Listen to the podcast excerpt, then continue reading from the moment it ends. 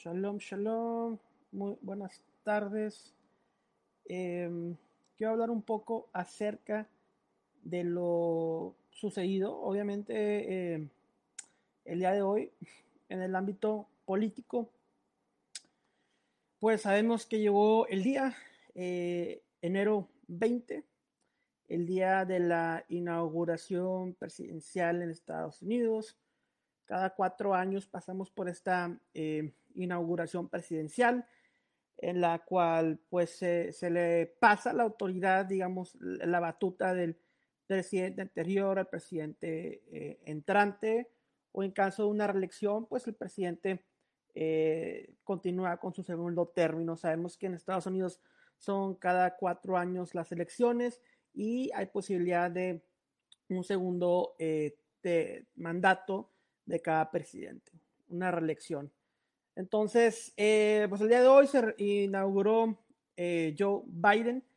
Em, ¿qué, es lo que, ¿Qué es lo que sucedió? Quiero abordar dos temas. ¿Qué es lo que sucedió y cuál veo que sea eh, el futuro para, para Israel y para los creyentes?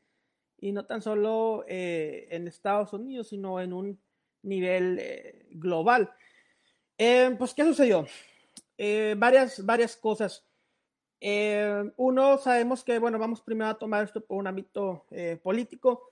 Sabemos que Trump se, se aisló de muchas, muchos uh, personas, muchos aliados, otros lo traicionaron.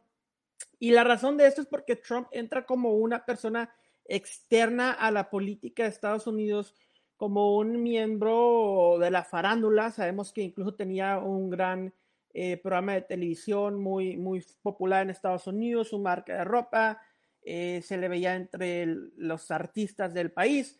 Y eh, pues obviamente entró como una persona pública, famosa, más no como un político. Jamás había tenido ningún puesto político, jamás había tenido experiencia.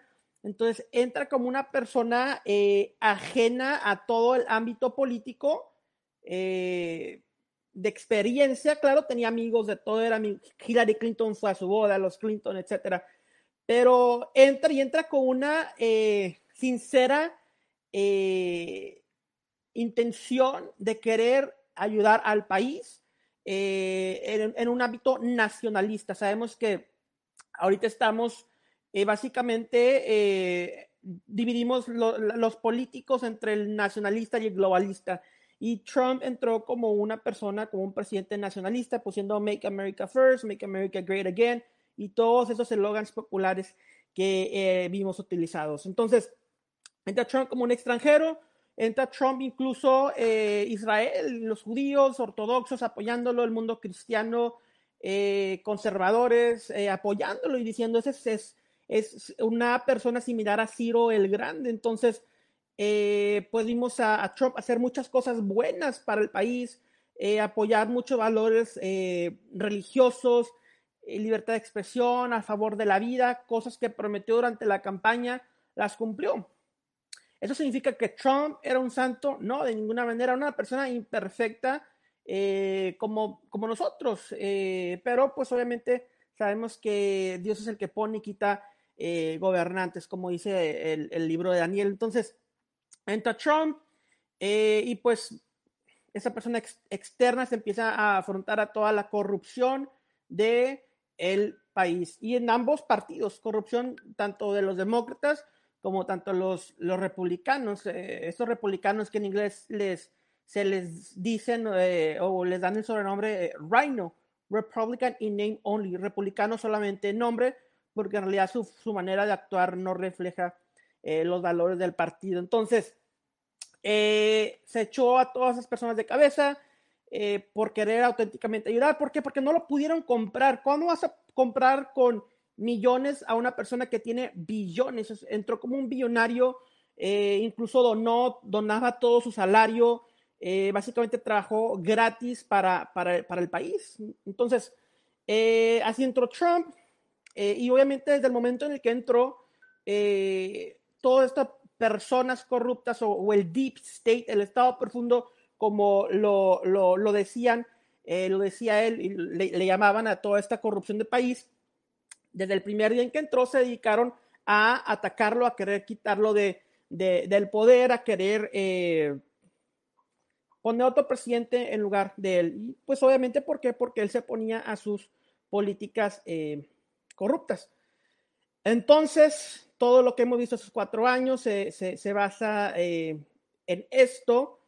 Y pues ahora el día, vimos obviamente el fraude electoral, vimos cómo en enero 6, cuando se contaban los votos, incluso eh, se creó esta, esta noción de una falsa, falso atentado al Capitolio. Vimos obviamente videos donde los mismos policías abrían el paso, los, los dejaban pasar. Eh, a una de las personas que entró ya lo, uh, lo arrestaron y es un miembro de Antifa, Black Lives Matter. Entonces, todo esto vemos que hay una eh, narrativa oficial, la que, la que se puede ver en las televisoras. Esa es la narrativa oficial, pero sabemos que en realidad no podemos confiar en todo lo que vemos ni en Internet ni en la televisión. Y esa es una de las cosas eh, positivas eh, de esos cuatro años, que, abrimos los ojos a decir, sabes que no todo lo que la narrativa oficial me está diciendo es verdad. Déjame investigo por mi propia cuenta y basado en mi investigación yo formo mi propio, eh, mi propio criterio. Así debe ser todo, ¿no? En la política y mucho más en el ámbito religioso, en las escrituras. Entonces, esa es una de las cosas positivas que, nos dejó eh, esos cuatro años de, eh, del presidente Trump. ¿Qué se viene ahora? ¿Qué se viene ahora?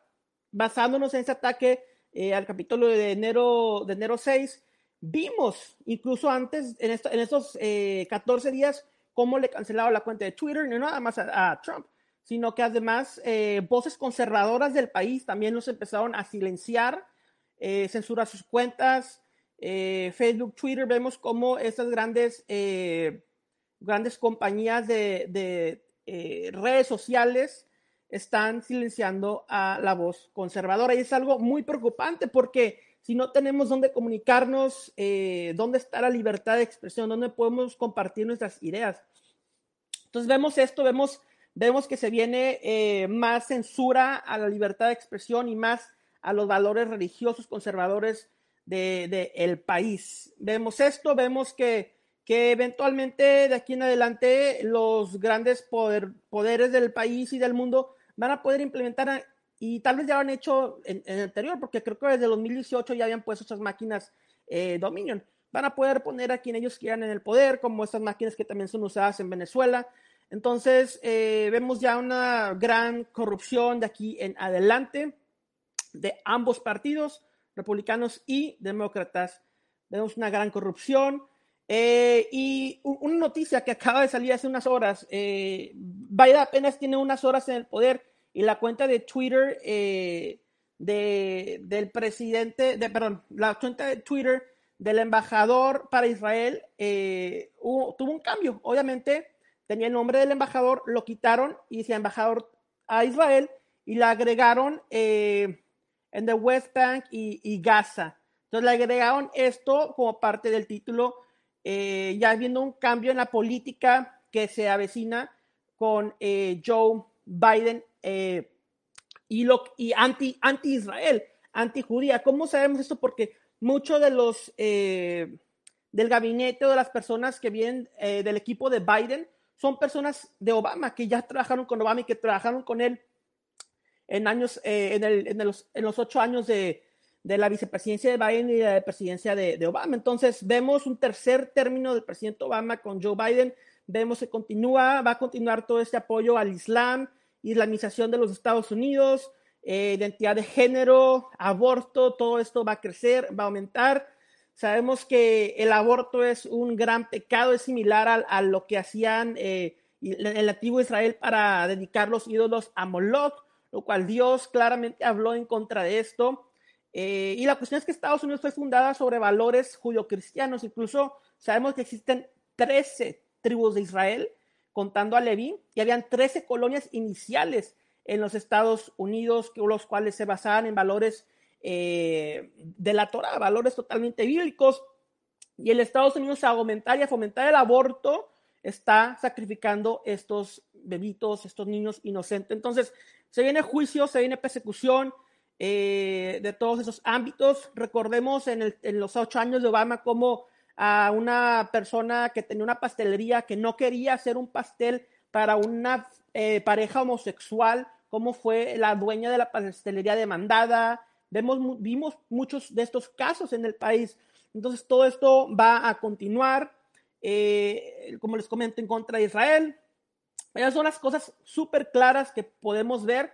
Eh, especular y, y, especular, podemos especular mucho una vacuna forzada para para la nación y eventualmente sabemos que Estados Unidos, entre comillas, es el líder de la democracia. Si vemos que no hay democracia aquí, ¿qué, qué falta para que se implemente en otros países? Entonces, es una, un efecto dominó que eventualmente va a afectar al resto del mundo.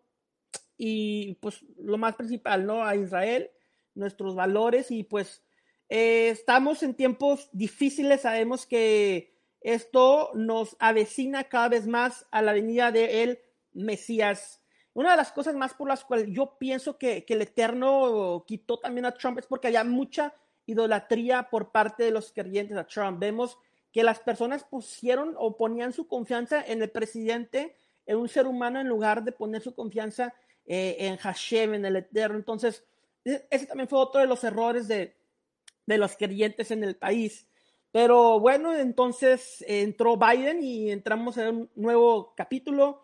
Eh, las cosas van a seguir empeorando de lo que vimos en el 2020.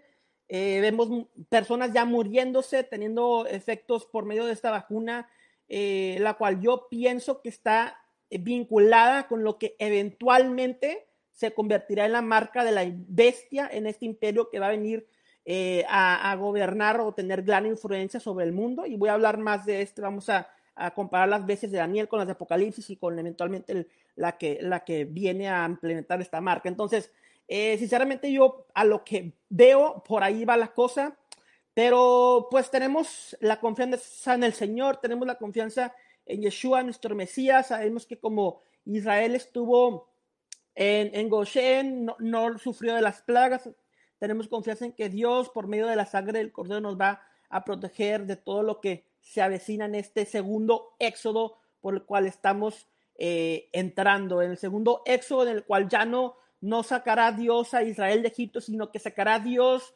a Israel, a todo el conjunto de Israel de los cuatro puntos de la tierra para llevarlos a establecer el reino mesiánico con el Mesías Yeshua. Eh, otra de las cosas también que veo eh, en un futuro cercano, se ha hablado mucho de la desclasificación de información de extraterrestres. Sabemos que en Apocalipsis hay espíritus de ranas que vienen a engañar a los reyes de la tierra para hacer guerra. Eh, entonces, otra de las posibilidades que veo por, por ahí es que continúe incrementando todo esto de, los alienígenas y que eventualmente estos eh, sean esos eh, aspectos de rana verdes, ojos grandes, negros, que vienen a engañar a los reyes o a los presidentes de la, de la tierra. Entonces, todo es lo que se viene en los siguientes años. Eh, pero alegrémonos, alegrémonos, alegrémonos, no, no es motivo para, para ponernos eh, en, lamento, sino es un, es un motivo o la razón, la, lo que nos debe de, de, causar esto es alegría en que el Mesías viene y viene a pasos agigantados, estamos en los dolores del parto o entrando en los dolores del parto, eh, en el cual el Mesías viene. Y eso es lo que queremos eh, a fin de cuentas. Sabemos que tiene que haber sufrimiento para que un niño nazca, sabemos que tiene que haber sufrimiento para que el Mesías venga. Así que eh, digamos todos Maranatá y oremos junto con Israel eh, por la venida del Mesías. Los judíos en febrero 21 antes de Purim se van a unir los judíos de todo el mundo para proclamar la venida del Mesías. Jamás se había visto esto en la historia anteriormente unámonos a ellos y gritemos, Vo Mashiach, ven Mashiach Yeshua, que, que regrese y que establezca su reino de justicia. Ningún presidente va a establecer un reino justo, solamente el santo y bendito Mashiach Yeshua. Bendiciones para todos mis hermanos. Shalom, shalom. Buenas tardes y bendecida semana.